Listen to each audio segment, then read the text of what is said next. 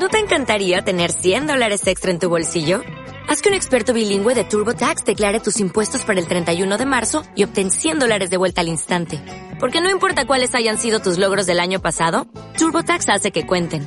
Obtén 100 dólares de vuelta y tus impuestos con 100% de precisión. Solo con Intuit TurboTax.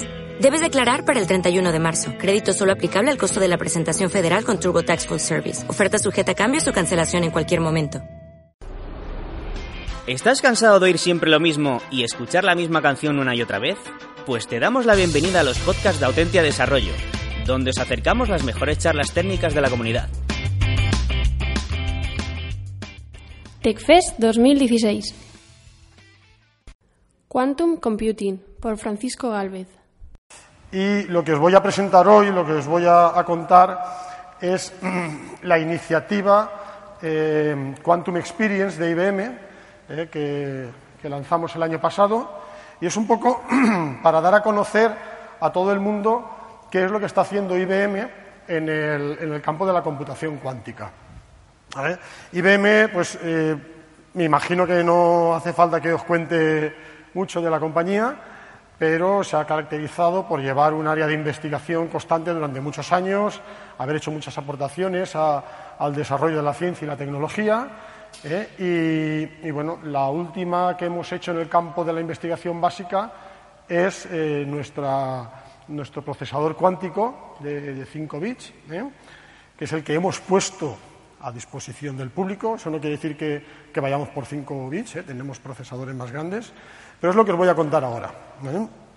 La idea de esta charla, primero, mmm, hay dos cosas que quiero desterrar y es, no quiero, o hemos intentado, eh, aunque estamos en un entorno universitario, pero no queremos dar una charla científica utilizando fórmulas de mecánica cuántica, las famosas eh, pues, ecuaciones de Redinger, la, ecuación de Redinger o desarrollos matriciales, etcétera. No, no, queremos utilizar fórmulas porque esto es algo introductorio, pero tampoco queremos caer ¿eh? en la en el campo este de esto es magia, esto no se entiende, nos lo tenemos que, creer, que creer. O sea, la idea es dar una explicación sencilla pero coherente, ¿no? Y es un poco el objetivo que nos hemos marcado con, estas charlas. Entonces, ya sin más preámbulos, vamos a, empezar a, a, ver qué es esto. ¿Funciona el lápiz este o tengo que activarlo? Bueno, si no, lo paso desde aquí. Bien, esto es un poco el el esquema de lo que vamos a ver, unos conceptos básicos ¿eh? de física, me vais a perdonar, pero hay que contar unos conceptos básicos de, física cuántica para, entender la parte de computación. Lo bueno que tiene la computación cuántica, lo maravillosa que tiene, es que a pesar de la complejidad de la mecánica cuántica, los conocimientos que nos hace falta tener para trabajar con computación cuántica son muy básicos. No va más allá del segundo tema, segundo tercer tema de cualquier libro de mecánica cuántica. Con lo cual, no es, o sea, no es algo para que nos asustemos. Decir, mecánica cuántica, si yo esto lo he dado en mi vida, bueno, no, hace falta ser un, un gurú en, mecánica cuántica y además la idea es que la gente de informática eh, vaya empezando a absorber estos conceptos, porque es posible que dentro de unos años no decimos que la computación cuántica vaya a sustituir a la computación clásica, porque, como ahora veremos, eh, no es más eficiente que la computación clásica en todos los campos, sino tan solo en algunos campos muy concretos, pero va a ser una parte más ¿eh? de, de IT. Entonces, es conveniente que la gente que está en tecnologías de la información, en informática, en computación, vaya absorbiendo ya y vaya conociendo de primera mano los conceptos básicos de la computación cuántica. Luego vamos a ver eh, un ejemplo. ¿eh? Hay ya muchos algoritmos de computación cuántica, no tantos como, como en un primer momento pensábamos que íbamos a sacar, porque los algoritmos cuánticos son bastante más complejos de crear que los algoritmos clásicos, de hecho son muy, muy artesanales todavía, ¿eh? pero vamos a ver algunos ejemplos, los ejemplos clásicos. Y luego os presentaré la IBM Quantum Experience. Bien, ¿Qué es un computador cuántico? Es lo primero que nos tenemos que, preguntar. ¿Alguien conoce la, foto esta? ¿Sabéis lo que, lo que es esto? Esto es un esquema que utilizaba Gaudí eh, para, diseñar sus, sus edificios. Eh, lo que hace aquí Gaudí es, eh, Gaudí era una persona que no tiene una formación técnica eh, muy alta. Sin embargo, fue capaz de diseñar eh, sus, sus, edificios y sus monumentos con una precisión que, vamos, como cualquier arquitecto, como cualquier matemático, podía haber calculado. Lo que trataba de hacer aquí Gaudí es calcular la catenaria. Es decir, la catenaria, supongo que muchos lo conocéis, es una curva que en un principio ¿eh? se confundía con, la parábola, porque es muy parecida. La, la, ecuación de la parábola es muy sencilla, igual hay que ser cuadrado. La de la catenaria es bastante más compleja. Es un poquito, si la buscáis en Google, veréis que es bastante más compleja. Entonces, eh, hay que tener cierta formación para poder construir esto. ¿Qué hacía Gaudí? Simplemente simular. Es decir, ¿cómo puedo simular la catenaria exactamente tal cual es?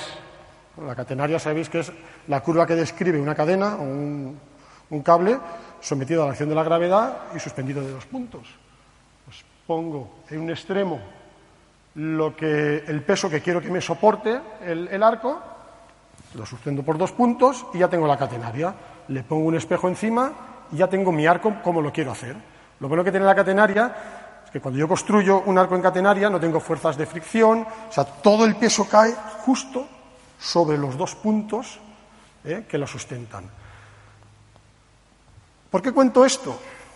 Porque ante la imposibilidad de mm, calcularlo todo teóricamente, lo que hacemos con computación cuántica es coger y simular o aprovechar fenómenos eh, de la naturaleza, fenómenos cuánticos, para hacer nuestros cálculos. Es decir, cogemos fenómenos físicos con comportamiento cuántico y los utilizamos para realizar los cálculos que necesitamos hacer.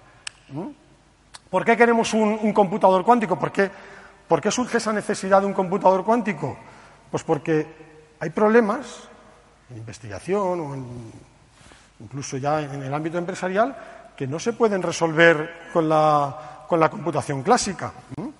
De hecho, eh, esto lo, inició Richard Feynman en los años 80 en un, en congreso auspiciado por, IBM, el MIT, en el cual eh, Feynman le dijo a los, a los entonces informáticos, señores, eh, si, si, realmente necesitamos eh, realizar cálculos de sistemas cuánticos, tenemos que tener un sistema de cómputo cuántico, un ordenador cuántico. Un ordenador clásico no va a poder simular nunca un sistema cuántico.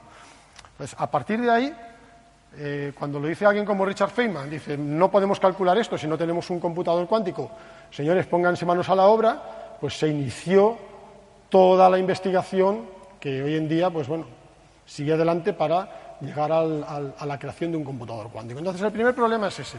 Hay ciertos sistemas que no se pueden simular con ordenadores clásicos. Ahora veremos por qué, por qué características eh, tenemos que no podemos simularlo. Y luego otro es el rendimiento. Hay algunos problemas que eh, cuando se hacen con computación clásica, pues tardan años, o pueden tardar incluso eones en resolverse. En resolverse ¿no? De hecho, todos sabéis que el tema de la criptografía utiliza algunos algoritmos y su punto fuerte es que no se pueden, o sea, romper un algoritmo por, o romper una clave de encriptación por fuerza bruta llevaría un tiempo eh, prácticamente eh, imposible ¿no? para, para, una persona humana, ¿no? porque a lo mejor estamos hablando de cientos de años. Esto con computación cuántica se podría hacer en horas, semanas, minutos, porque la capacidad de cálculo que, tiene un, que tendría un computador cuántico universal haciendo uso de propiedades realmente eh, totalmente cuánticas es mucho más avanzada que un computador clásico. ¿Vale? Ops, estoy dándole. Perdón. Bien. Eh, ¿Cuáles son esos conceptos que definen, eh, que definen un computador cuántico? Pues básicamente, eh, he dicho antes que son poquitos, o sea, son pocos los conceptos de, mecánica cuántica que tenemos que aprender. Lo, principal es el, principio de incertidumbre, lo habréis oído mucho, el principio de incertidumbre de Heisenberg. Cada vez que mido algo, lo desplazo de sitio. Es decir, la idea del principio de incertidumbre de Heisenberg aplicado a la computación cuántica es que cuando yo mido algo, lo dejo inservible. Es decir, nosotros en física decimos que colapsamos o proyectamos el sistema. Entonces, la idea es que una vez que mida, eso se quede inservible. Eh, ¿Por qué? Porque modifico su estado. Fijaos que estamos un poco por tratar de, entenderlo. Aquí no, hay ninguna magia. ¿eh? Cuando veis una presentación de estas de computación cuántica que dice, y aquí viene la magia, no hay magia. Esto es de sentido común todo. Y por poner un ejemplo, ¿eh? mm, para hacerlo más, más entendible, es los sistemas cuánticos están a un nivel microscópico tal que cuando los medimos con un haz de luz, el sistema es tan pequeño que lo modificamos. Con lo cual se va a un estado muy estable del cual ya no puede salir. Es decir, eh, no es que esto sea eh, nada del otro mundo, es que es tan delicado que cuando lo miro se rompe. ¿no? Es, una, es una expresión bastante conocida que se podría aplicar aquí. Luego la otra propiedad es eh, la superposición de estados. Un estado en computación clásica tenemos los bits, puede estar en cero o en uno. En computación cuántica, cuando tenemos dos estados, bueno, en computación cuántica eh, o en mecánica cuántica en general, cuando tengo un sistema de dos estados que pueden ser el cero o el uno, por nombrar dos conocidos, el sistema puede estar en cero, en uno o en cualquier combinación lineal de esos dos. Y el número de combinaciones lineales que puedo establecer entre cero y uno es casi, casi infinito, me atrevería a decir, ¿no? Esto es una propiedad con la que tenemos que lidiar y que bueno, eh, nos proporciona, al principio parecía que era un impedimento, pero realmente es donde está la fuerza de la computación cuántica, la cantidad de estados paralelos que puedo tener en un solo sistema. Luego la, propiedad más curiosa es el entrelazado cuántico. El entrelazado cuántico lo que lo que tiene de, curioso es que dos partículas o dos sistemas, cuando están eh, a nivel cuántico, dos sistemas que, que, muestran comportamiento cuántico, están entrelazados. Quiere decir que las propiedades de uno están relacionadas con las propiedades del otro. Si yo mido aquí, por ejemplo, un bit, sé lo que va a tener este bit sin necesidad de medir este. Esto es se está utilizando mucho en, los códigos de corrección cuántica, de corrección de errores cuánticos.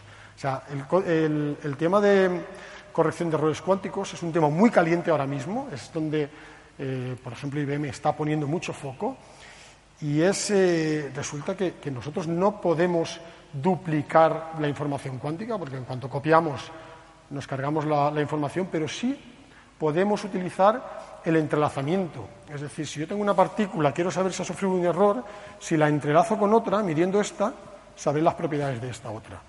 Entonces, es un tema que os animo a que pues, los, que estáis en últimos cursos y buscando temas de, a lo mejor temas de investigación para una tesis o para un proyecto de final de carrera, son temas muy calientes ahora, muy interesantes, el tema de la corrección cuántica de, errores.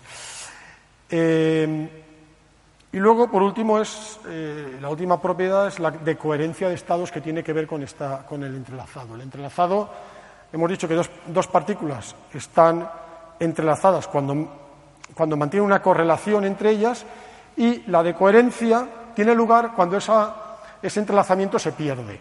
Ese entrelazamiento es muy, muy, muy, muy sensible y en el momento en el que nuestro sistema está expuesto a a injerencias externas, a, la acción del, medio ambiente. Entended medio ambiente no es medio ambiente green, sino medio ambiente un sistema pues, que suba una millonésima de grado la temperatura. Pues cuando el sistema se abre un poquitín, la coherencia entre los estados, o sea, lo que es el entrelazamiento, se pierde. Normalmente la coherencia es muy pequeña y los últimos, las últimas noticias que tengo yo, y es un gran logro, el nivel de entrelazamiento, la coherencia entre estados estaba en los 100 milisegundos. Es decir, en 100 milisegundos tenemos que hacer el cálculo. Es decir, por poner un ejemplo, nosotros tenemos dos bits. Esos dos bits, o 200 bits. Esos 200 bits están entrelazados durante 120 milisegundos. Después de esos 120 milisegundos pierden la coherencia. Vale, pues en ese tiempo tenemos que ser capaces de hacer el cálculo. Y creedme que la computación cuántica hace cálculos en esos, en esos periodos de tiempo. ¿Vale? Estos son un poco los, los, conceptos básicos. Perdón, yo cada vez que le doy a esto. Ups, me, me, Vale. Eh, las características del computador cuántico es que en lugar de utilizar bits clásicos, utiliza bits cuánticos. ¿eh? Eh, hace uso del paralelismo cuántico, hace uso del entrelazamiento y mantiene la coherencia. Esto que veis aquí ya no, es la, ya no son las, las catenarias, ¿eh? está un poco, un poco borroso a lo mejor al haber hecho, haber hecho la foto tan grande. Pero esto ya es un computador cuántico. Un computador cuántico de los que tenemos ahora mismo, de los prototipos que tenemos en los laboratorios, es prácticamente todo nevera. O sea, el chip, el chip es muy pequeño, todo lo demás es una especie de armario que está dedicado a mantener el entorno a una temperatura de 0,015 kelvins, o sea, como 15 milikelvins, para que el procesador se mantenga estable y podamos mantener esa coherencia durante ese periodo de 100, ciento y pico milisegundos. Entonces, es eh, el, esfuerzo en investigación que se está haciendo para mantener estos ordenadores es, tremendo. Hay, algunos, hay algunos computadores cuánticos que ya están en el mercado, me lo digo porque mm, ahora luego lo comentaré, pero hay una empresa canadiense que ya tiene uno, un computador que comercializa, pero hay mucha, bueno, hay, mucha polémica alrededor, que si es realmente cuántico, que si no lo es. Eh, luego, si tenemos tiempo, y alguien quiere entrar en esa, eh, en esa discusión, pues os contaré un poco cuál es la, ahora, os contaré cuál es la diferencia entre, entre el computador cuántico que ahora mismo está en el mercado y el computador cuántico que, estamos intentando hacer en, en IBM. Hay ya, eh, David DiVincenzo eh, ya dio hace unos años unas, una serie de normas, se llaman las, las cinco normas de DiVincenzo, para la construcción de un computador cuántico. ¿eh?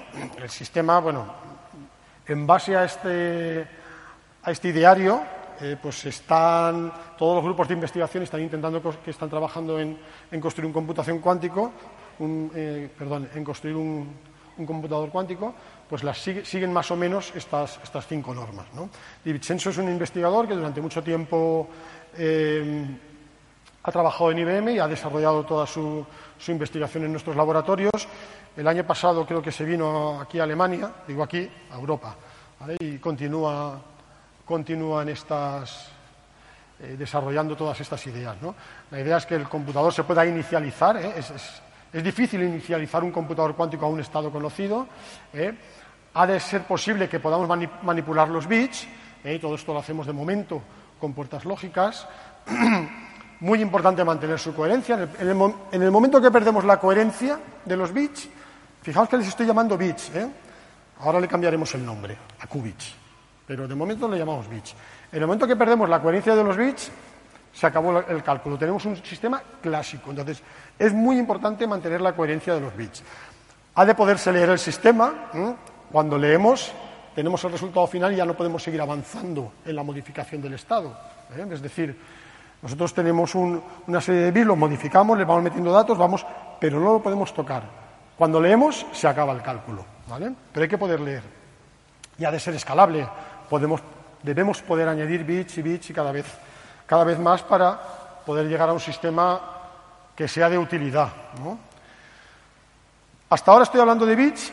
Eh, en un computador cuántico lo que tenemos son qubits, ¿eh? son bits cuánticos. ¿Qué es un, qubit? Pues al igual que el bit, el qubit es un concepto. ¿vale? Es decir, em, Un qubit es cualquier sistema de dos o tres o n estados ¿eh? que muestre un comportamiento cuántico y sea susceptible de ser utilizado para hacer la computación.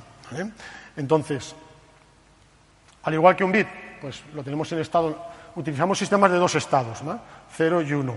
Esto siempre se ilustra con el ejemplo de los espines, ¿eh? los espines de los electrones que todos hemos dado en, primero de física, ¿eh? que podemos tener dos estados, pues el spin de un electrón podría ser perfectamente un, un qubit. Nosotros en, computación clásica utilizamos no sé, los condensadores ¿no? y, el, paso de voltaje, si pasa voltaje es 1, si no pasa es 0. Vale, pues en, computación cuántica tenemos que utilizar un sistema que muestre un comportamiento cuántico. No nos sirve si pasa voltaje o si no pasa.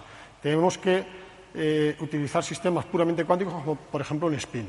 Si el spin está en más un medio, tenemos 1, si está en menos un medio, tenemos, menos, tenemos 0. La característica es que el spin ni está en más, un medio ni está en menos un medio, está en todos los posibles estados, combinación lineal de esos dos. Por ilustrarlo con un ejemplo mm, que se nos quede en la cabeza, una moneda, ¿no? Una moneda puede estar en cara o cruz. si la moneda fuera cuántica, es como si, entendedme, la moneda la lanzáramos al aire y estuviese rotando a una velocidad vamos, eh, prácticamente muy alta, y en ese momento tú tratas de decir, oye, ¿en qué estado está la moneda? ¿Está en cara o en cruz? Pues si está rotando, ¿alguien sabe en qué estado está? No, lo sabemos cuando medimos. Ah, mira, está en cara, está en cruz. Cuando medimos solamente puede estar en cero o en uno, pero mientras está en funcionamiento, está rotando a una velocidad muy alta y aprovechamos esa velocidad para hacer los cálculos. Imaginamos que tenemos 20 monedas, 20 sistemas, 20 qubits rotando, si además son coherentes, todas esas rotaciones están correlacionadas, y eso es lo que aprovechamos para hacer el cálculo. Como veis, un sistema muy, muy, muy delicado, que hay que mantener, pues eso, una temperatura de, de, menos de un Kelvin, de una milésima de Kelvin, para que se, eh, se mantenga coherente. Fijaos que un Kelvin, eh, hay lugares en el espacio, en el, en el universo, que no están en esa temperatura. Es decir, ahora mismo el lugar más frío, más frío del universo posiblemente sea cualquier, cualquier cámara de un computador cuántico. Yo creo que, según los astrofísicos, no hay lugares en el universo a 0,015 kelvins, con lo cual, fijaos el esfuerzo que hay que hacer para mantener esto en un estado coherente. He dicho que no quería, no quería poner fórmulas, pero bueno, eh, esta creo que es la, una de las pocas que aparece. Esto es la representación de un qubit. Eh, creo que es interesante ponerlo, pues porque, eh, porque ilustra muy bien y de forma muy entendible lo que, lo que es. Fijaos que es en el estado eh, cero.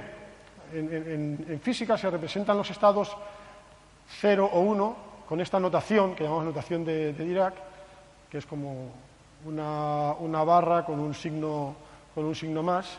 Ah, perdón, con un signo mayor que. Y aquí tenemos el estado 0 o 1 y el alfa y beta delante significa cualquier número, ojo, cualquier número complejo. ¿eh? ¿Os acordáis de los números complejos?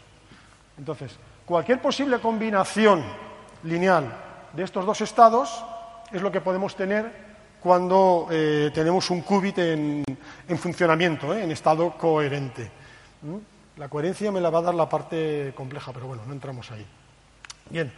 Eh, entonces, queda claro que un qubit es un sistema, conforme lo estamos utilizando ahora, de dos estados que puede estar en el estado 0, en el estado 1 o en una combinación lineal de estos dos estados.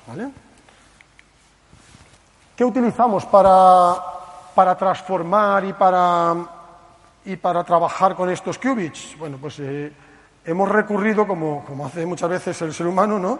a conceptos que ya tenemos totalmente controlados y que conocemos y los implementamos aquí, que son las puertas lógicas. Entonces, hay una serie de puertas lógicas que ahora luego veremos en la Quantum Experience que utilizamos para transformar los, los, qubits. Estas puertas lógicas las representamos por matrices y deben cumplir una serie de condiciones. Bueno, no vamos a entrar en detalle, pero tienen que ser unitarias y reversibles, ¿eh? matrices unitarias y reversibles. En computación cuántica, todo cálculo, todo estado es reversible, es decir, si vamos de A a B, siempre podemos volver de B a A. Es una condición que eh, tenemos que cumplir siempre. La matriz eh, o, la puerta más utilizada es lo que llamamos la puerta Hadamard. La puerta Hadamard, acordaos de las puertas lógicas, el AND, el OR, XOR, todo esto, ¿no? Hacen algo parecido, es decir, me coge un estado o me coge un valor y me lo transforma, ¿no? Lo que tiene la puerta Hadamard, que es la más utilizada con diferencia, es que coge un estado de cuántico y lo transforma en una combinación de sus posibles estados a 50%. Entonces, bueno, eh, cogemos un estado, lo transformamos, aplicamos una serie de transformaciones, aplicamos el no controlado, hay, puertas que se aplican a un qubit, hay puertas que se aplican a dos qubits o a n qubits, y en función de eso podemos implementar nuestros algoritmos cuánticos con este tipo de circuitos. Entonces, lo que ha puesto IBM a disposición de todo el mundo es, ojo, un procesador cuántico, realmente cuántico, un procesador cuántico real, y una herramienta, ¿eh? que ahora lo veremos, para crear este tipo de circuitos. Es decir, si yo soy un investigador que estoy, estoy trabajando en computación cuántica y tengo una serie de algoritmos que quiero probar, ahora tengo la oportunidad de coger esos algoritmos, crear un circuito y probarlo sobre un procesador cuántico real. Bien, eh,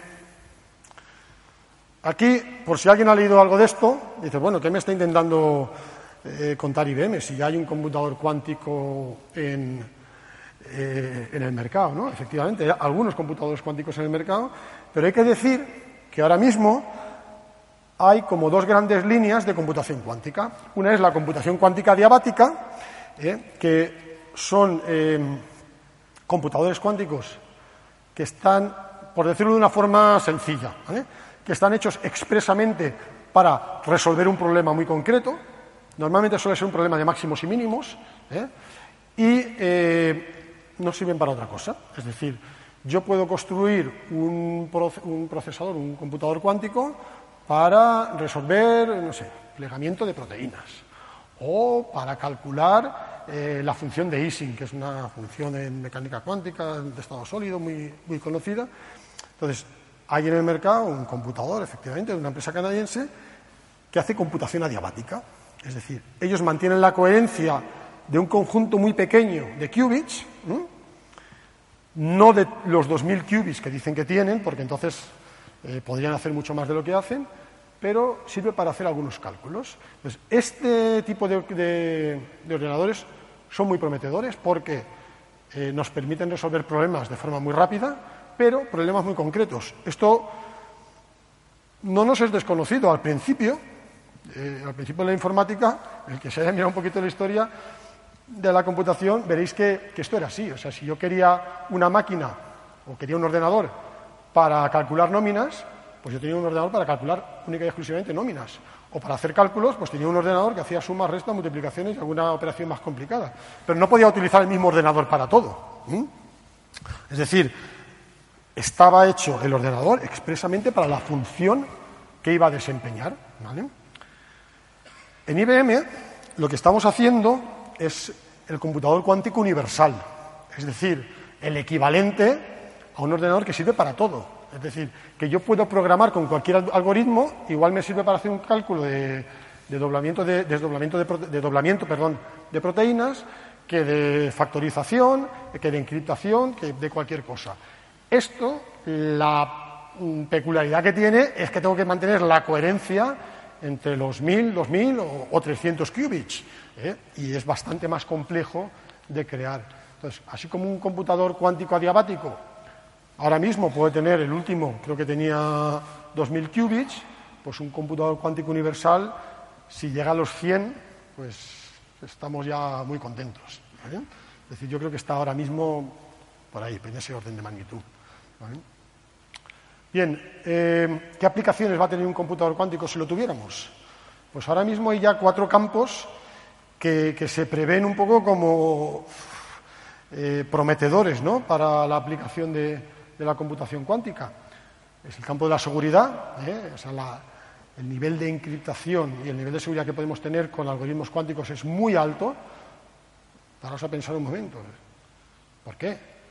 Es que resulta que dices que si lo miro, lo rompo. Es decir, en el momento que yo intente interferir en una comunicación, intente leer algo, eso se va al carajo.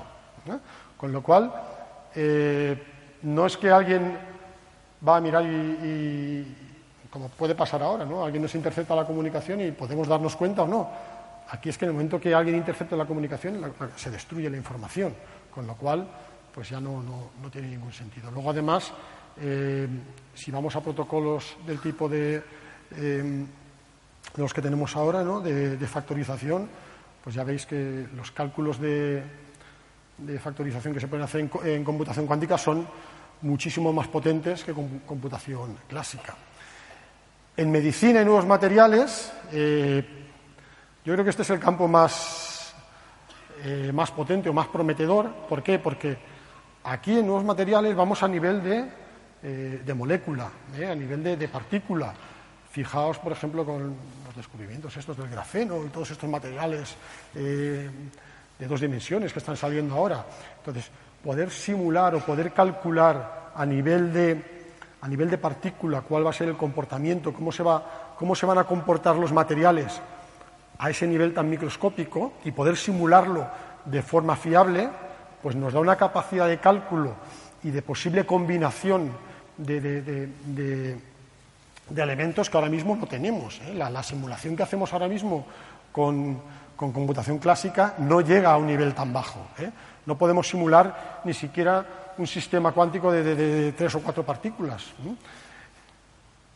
Luego el campo del machine learning, bueno, pues ahí se están haciendo muchas investigaciones en el, área de, redes neuronales y comportamientos eh, no lineales, que ahí la computación cuántica pues nos puede, nos puede ayudar mucho. Y luego el otro gran campo es el Big Data, ¿no? Big Data, eh, simplemente por la cantidad de datos que hay que procesar, pues la, propiedad del paralelismo que nos proporciona la computación cuántica nos ayuda a procesar los datos de forma masiva, eh, bueno, a unos límites que, hasta ahora pues no, no, tenemos. Eh, sabéis que muchas empresas están guardando la información por guardarla, es decir, todo lo que se genera yo lo guardo por si acaso algún día lo puedo procesar, pero hoy en día no, hay muchas empresas que no pueden procesar la cantidad de datos que generan. ¿no? La idea es que con computación cuántica eh, podamos procesar una cantidad de datos mucho mayor de la que podemos hacer ahora a un precio computacional muchísimo menor. ¿Vale? Bien, eh, ¿qué tenemos y qué no tenemos? Tenemos procesadores cuánticos de unos pocos bits, casi todos en laboratorio. Por cierto, eh, para los que no pensemos, eh, y ahora luego daré más detalles, pero no pensemos que esto se hace todo en Estados Unidos. Hay grupos de investigación en España que están haciendo avances muy significativos en computación cuántica.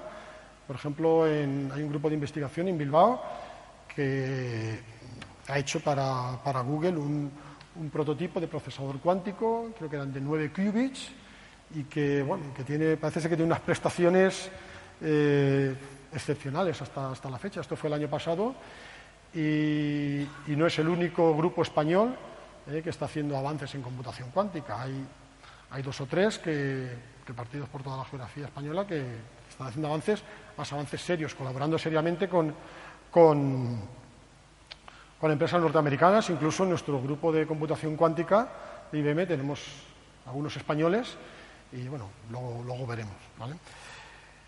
Entonces, en la parte del computador, pues tenemos eso, computadores adiabáticos que, que ya están en el mercado tenemos eh, muchos prototipos en universidades y en empresas de computadores universales, computadores cuánticos universales, pero lo que sí que tenemos ya más avanzado son los, los algoritmos cuánticos, ¿eh? porque no nos hace falta el computador. Entonces, a nivel teórico, se han desarrollado muchos, muchos algoritmos, muchos menos de los que, los que creíamos que íbamos a desarrollar, pero tenemos ya algunos. Entonces, eh, el modelo computacional que se utiliza básicamente se puede resumir con, estas, con estas ocho premisas, es decir, tenemos un qubit equivalente a un, bit. Aquí el modelo computacional no es determinista, es probabilístico siempre. ¿eh? Esto es en computación cuántica, no vamos a obtener nunca resultados exactos, vamos a obtener siempre probabilidades. La mecánica cuántica es, probabilística. ¿vale?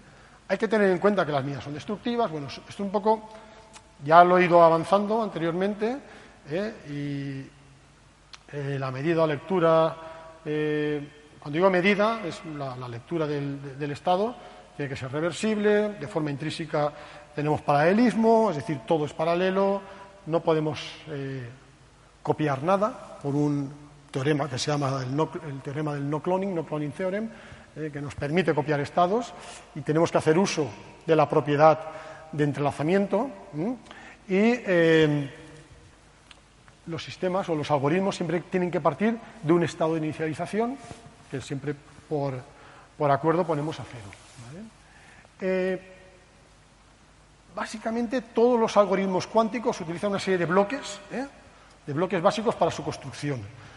Estos bloques son la amplificación de amplitud, la transformada de Fourier en su versión cuántica. ¿eh? Me imagino que todos conocéis, los que hayáis hecho informática, la, transformada de Fourier. Eh, lo que utilicéis en informática es la transformada, perdón, la transformada rápida de Fourier. ¿eh?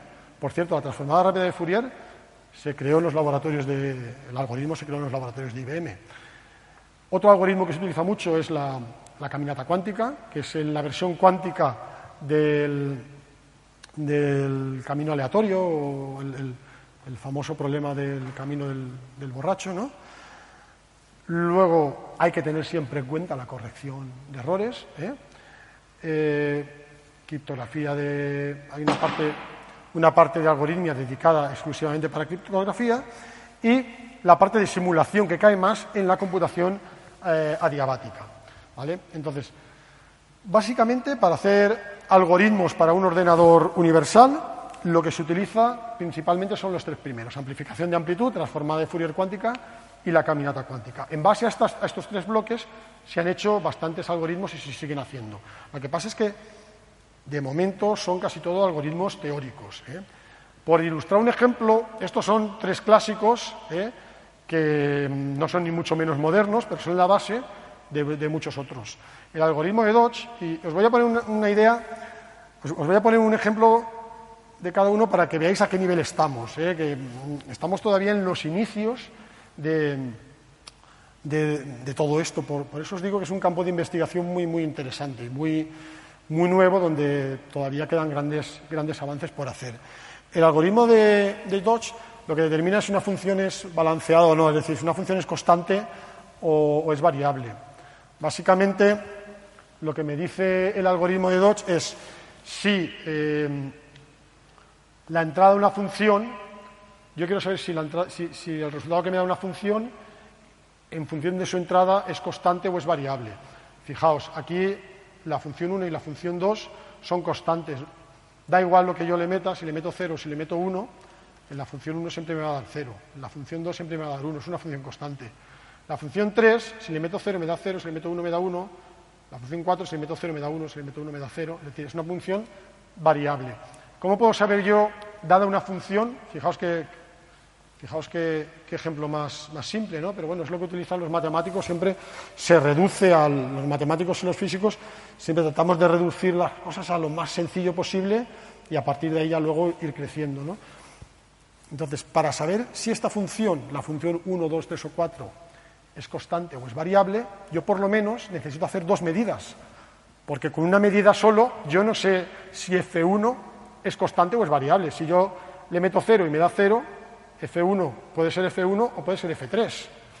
Sin embargo, eh, David Dodge, ya a finales de los 80, descubrió un algoritmo, hizo un algoritmo basándose en, en computación cuántica, que determina con una sola medida, y haciendo uso del paralelismo y, la, y, el tema de, la correlación, del entrelazamiento, si una función es una función constante o es una función variable. ¿vale? Luego, eh, más adelante, eh, Dodge Hosta, pues, eh, otro físico, lo mejor, junto con Dodge, lo mejoró y pasamos de tener funciones con dos valores a funciones con un array de valores. ¿vale? Y esto eh, es un algoritmo que cuánticamente es infinitamente superior. Cuando digo infinitamente es mucho más, ¿eh? no infinitamente de verdad. Es mucho, eh, es, mucho mejor, está más, eh, es mucho más rápido y mucho más potente que si lo tenemos que hacer de forma, de forma clásica. Aquí, si nos da tiempo, esto es lo que podemos hacer. O sea, si nosotros cogemos el algoritmo y en cualquier, en cualquier paper que busquemos por Internet, dos, dos Hotza, podemos extraer el algoritmo, lo podemos implementar en un circuito y lanzarlo contra un computador clásico y comprobar que efectivamente funciona. Otro algoritmo, ¿eh? y es uno de los que a mí personalmente más me gusta, porque, bueno, porque he pasado mucho tiempo en IBM trabajando con, con grandes volúmenes de datos y con, y con bases de datos relacionales, ahora también con bases de datos no estructuradas, es el algoritmo de Grover. El algoritmo de Grover lo que nos permite es hacer una búsqueda en, en un espacio de datos no estructurado y encontrar el, encontrar el, el resultado deseado pues en una cantidad de tiempo de dimensión polinómica. Es decir, eh, las bases de datos relacionales, y esto lo conocéis todos, se indexan. ¿eh? Un ejemplo muy clásico es búscame el teléfono de esta persona. Perdonadme que utilice ejemplos simples, pero es que es como mejor se entiende. Búscame el teléfono de esta persona en la guía telefónica. Bueno, eh, la guía telefónica está indexada, va por orden alfabético. Lo único que tenemos que hacer es eh, buscar el apellido y automáticamente, como está ordenado ya, lo, encontramos. Pero ¿cuál es el caso contrario? Toma este teléfono y búscame la persona que es la propietaria de este teléfono. Eso ya no está indexado. Entonces, si esto lo tenemos que hacer clásicamente, el número de búsquedas, el número de queries que tenemos que hacer contra, contra la base de datos es, vamos, como mínimo eh, la mitad. ¿eh? Es decir, utilizando un algoritmo de burbuja, un algoritmo eh, de estos que hay de búsqueda.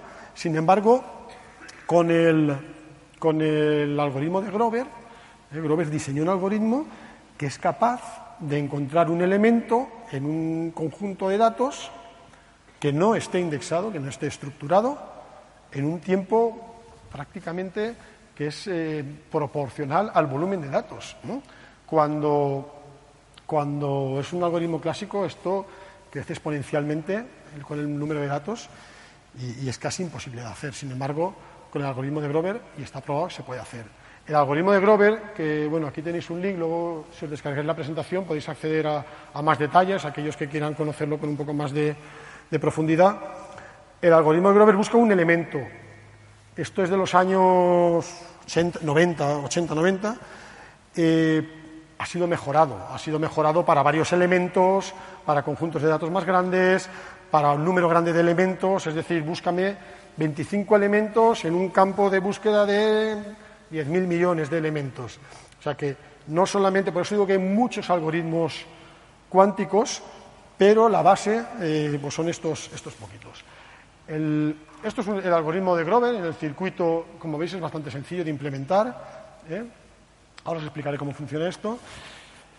Y, por último, el, más impresionante y el que asustó a mucha gente en los años 90 fue el algoritmo de Shor. El algoritmo de Shor es un algoritmo que te encuentra los factores de un dígito o dos factores primos en un tiempo, vamos, eh, eh, en un tiempo prácticamente ridículo. Es decir, vosotros sabéis que para la- las claves de encriptación se hacen cogiendo dos números primos muy, muy, muy, muy grandes y multiplicándolos. ¿vale? Entonces nos, sale un número muchísimo más grande. Entonces, para poder eh, obtener cuáles son las claves, tengo que coger ese número tan grande que me ha salido y calcular cuáles son sus factores primos. Y ahí no hay algoritmo posible. Ahí empezamos como cuando, ah, como cuando estudiábamos ¿no? la- las reglas de divisibilidad. Esto es divisible por 2, por 4, por 3, es por 6, es por, es por 3, es por 5. Es decir, mm, es muy difícil calcular los dos factores primos de un número muy grande. Sobre todo porque los factores, los, los primos aparecen de forma totalmente aleatoria. No hay ningún algoritmo que nos diga eh, cada cuánto tiempo o con qué frecuencia aparece un número primo. Lo que hace el algoritmo de SOR es que te coge un número grande, muy grande, y utilizando todo el paralelismo de la computación cuántica, te saca los dos números eh, que lo componen en un tiempo, vamos, eh, muy, muy pequeño. De hecho, eh, lo que hizo aquí es utilizar un, algoritmo o un, bloque, el bloque de amplificación de, de amplitud, ¿vale? Es un sistema muy delicado. No nos da un número exacto, sino que si lo hacemos bien, nos da la probabilidad de que esos dos factores sean los componentes del número primo, pero nos da una probabilidad a lo mejor del 85% frente a otros del 2, 3, 5%, con lo cual está claro. Bien, en, 2001 IBM en un experimento eh, aplicó el algoritmo de, Shor y le, y le, funcionó, con un número muy pequeño, pero funcionó. Calcularon el tiempo, lo extrapolaron y dijeron, esto, señores, esto funciona. Digo que se asustó mucha gente, porque muchos bancos, muchas empresas de seguro, muchas empresas, de, eh, muchas empresas eh, del gobierno pusieron el grito en el cielo y dijeron, oye, si, se construye un computador cuántico, estamos abiertos, pero abiertos totalmente, porque eso significa que nuestras claves de encriptación nos las van a romper en cuestión de minutos. Afortunada o bueno, desafortunada o afortunadamente no se ha podido hacer todavía el computador cuántico. Digo desafortunadamente, porque ya sabéis, ya veis las ventajas que puede tener, pero afortunadamente porque si mañana tuviéramos un ordenador cuántico, esto, vamos, mm, se podrían romper un montón de claves de seguridad de muchos sistemas gubernamentales, bancos, seguros, ejército, con lo cual, eh, ya digo que cuando, cuando Shor sacó su algoritmo, eh, vamos, lo primero que hicieron fue intentar demostrarlo porque, porque si esto funciona, mucha gente tiene, tiene un problema. Em, fijaos que en el año 2001 IBM lo hizo con un procesador de 7 qubits, ¿eh? el 2001. Estamos en el 2017 y lo que tenemos ahora en el, en el cloud, ahora lo veremos, es un procesador un poquito más pequeño. Pero bueno, esto es para que os hagáis una idea de que una cosa es lo que se saca al público, otra cosa es lo que se hace en los laboratorios. Hay mucha investigación en los laboratorios. ¿no? Eh,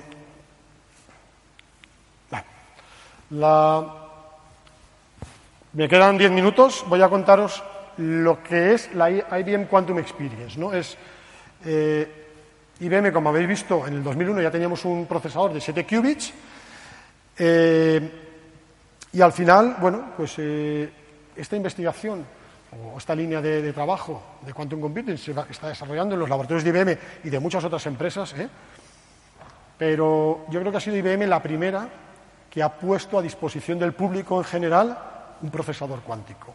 ¿eh? Ahora mismo, cualquiera que quiera trabajar con un procesador cuántico, o se compra una máquina que vale 15 millones de dólares, o se va al cloud, se da de alta en la Quantum Experience y utiliza el procesador de IBM. Ni tienen la misma potencia, porque este tiene 5 qubits y el otro tiene 2000, pero tampoco es lo mismo. Uno es un procesador universal y el otro es un procesador adiabático. Bien, ¿en qué consiste la IBM Quantum Experience? Pues bueno, es un, ahora entraremos, es una página web donde tenemos un conjunto de tutoriales. Tenemos una herramienta que llamamos el Composer. ¿eh? El Composer es esto que hemos visto en algunas, en algunas diapositivas, que es una especie de pentagrama, ¿eh? en el cual podemos diseñar circuitos. Y luego tenemos un, simulador, ¿vale? que esto es un, no es un, procesador cuántico, sino un simulador clásico de un procesador cuántico. Y luego tenemos un procesador cuántico real, ¿eh? al que podemos acceder ¿eh? y que se encuentra en funcionamiento en los, en los laboratorios de IBM. Eh, luego, además, hay una comunidad que se está creando, por eso pongo en el futuro, en el futuro no es que no esté creada, sino que se pretende que en el futuro esta comunidad sea mucho más grande. ¿Vale? Pero de la que podéis formar parte todos vosotros, es tan sencillo como ahora veréis, entrar y darse de alta. ¿vale? El usuario, si nos damos de alta en la Quantum Experience, pues tenemos acceso al procesador cuántico real, a capacidades de simulación, es decir, Eh, el procesador tiene algunas restricciones en el sentido de que tiene muchas paradas para ponerlo, para ponerlo a tono, ¿no? para ajustarlo. Eh, entonces, muchas veces, si los cálculos no son extremadamente eh, exclusivos, o sea, si, es algo que a lo mejor ya hemos hecho o no es algo que, necesitemos eh, mm, hacerlo en un procesador real, lo podemos hacer en el simulador. Y en función de lo que nos dé el simulador, ajustarlo y ya luego lanzarlo contra el procesador real. Las, restricciones del procesador real son pues esto que os digo, que a lo mejor lanzamos un cálculo y a lo mejor el procesador eh, no lo ejecuta hasta dentro de media hora o 15 minutos porque hay cola o tres horas porque hay una parada de mantenimiento. Por cierto, la persona que realiza el mantenimiento es un español del grupo, eh, que es el mantenimiento es esto tiene que estar a 0,015 kelvins. Y como se vaya de ahí, mm, pues no, se puede ir. ¿no? Entonces, pues cada cierto número de horas se para, se ajusta para que siga funcionando. Entonces, por eso mucha gente utiliza el, simulador. Luego lo que tenemos es una caché de eh, resultados previos. Es decir, mucha gente dice, va, voy a lanzar este algoritmo que es, bueno, la leche. Es el algoritmo de Grover, pero le he metido una puerta más para que me haga. Bueno, pues seguro que alguien, algún indio, algún chino, algún europeo ya lo ha hecho antes y está en la caché. Entonces, muchas veces cuando lanzamos un algoritmo para que lo ejecute, el sistema nos dice, oye, tenemos resultados de este algoritmo que me vas a lanzar. ¿Quieres acceder a la caché? Ya es más rápido y ya ves un poco lo que te va a dar. Bueno, pues es, una ayuda para eh, desatascar la cola, ¿no? Porque fijaos que es un procesador, uno solo, ¿eh? Para eh, todo el mundo. Con lo cual, pues es, bastante. El uso que está teniendo, es, vamos, la gente del laboratorio no, se imaginaba el éxito que podía llegar a tener esto. ¿vale? Eh, hay una serie de unidades que el usuario va consumiendo, es decir, tú cuando te das de alta te asignan, te asignan 10 unidades o 12 unidades y las vas utilizando. Cuando las consumas, las puedes pedir de nuevo. ¿vale? Bueno, me indican que me quedan ya dos minutos.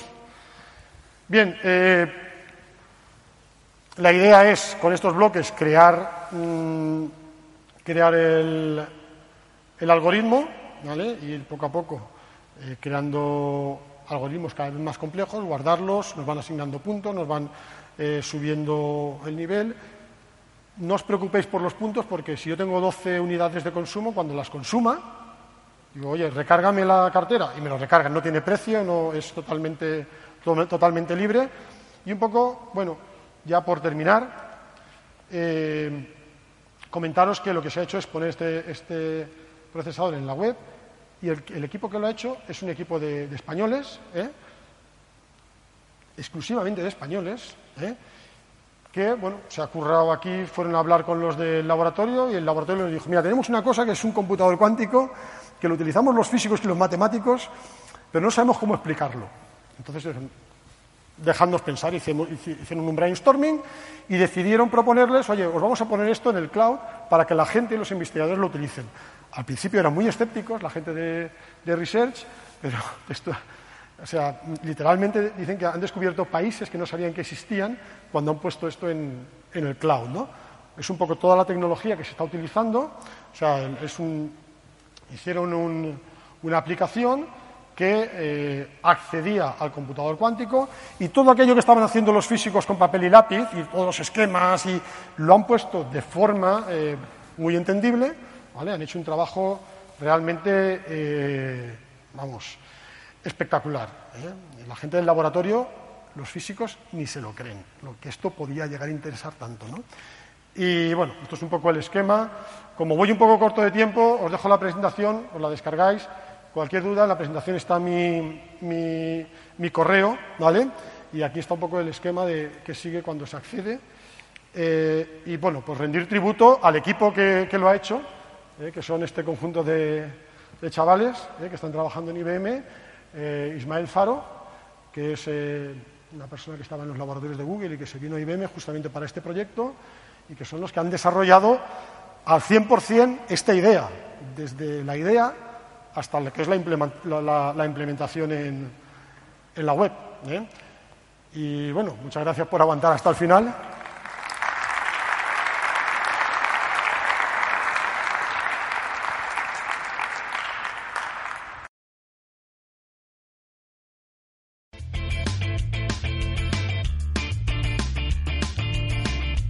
Si te ha gustado el podcast y quieres estar a la última en tecnología, suscríbete a nuestro canal de iVoox y escúchanos donde quieras.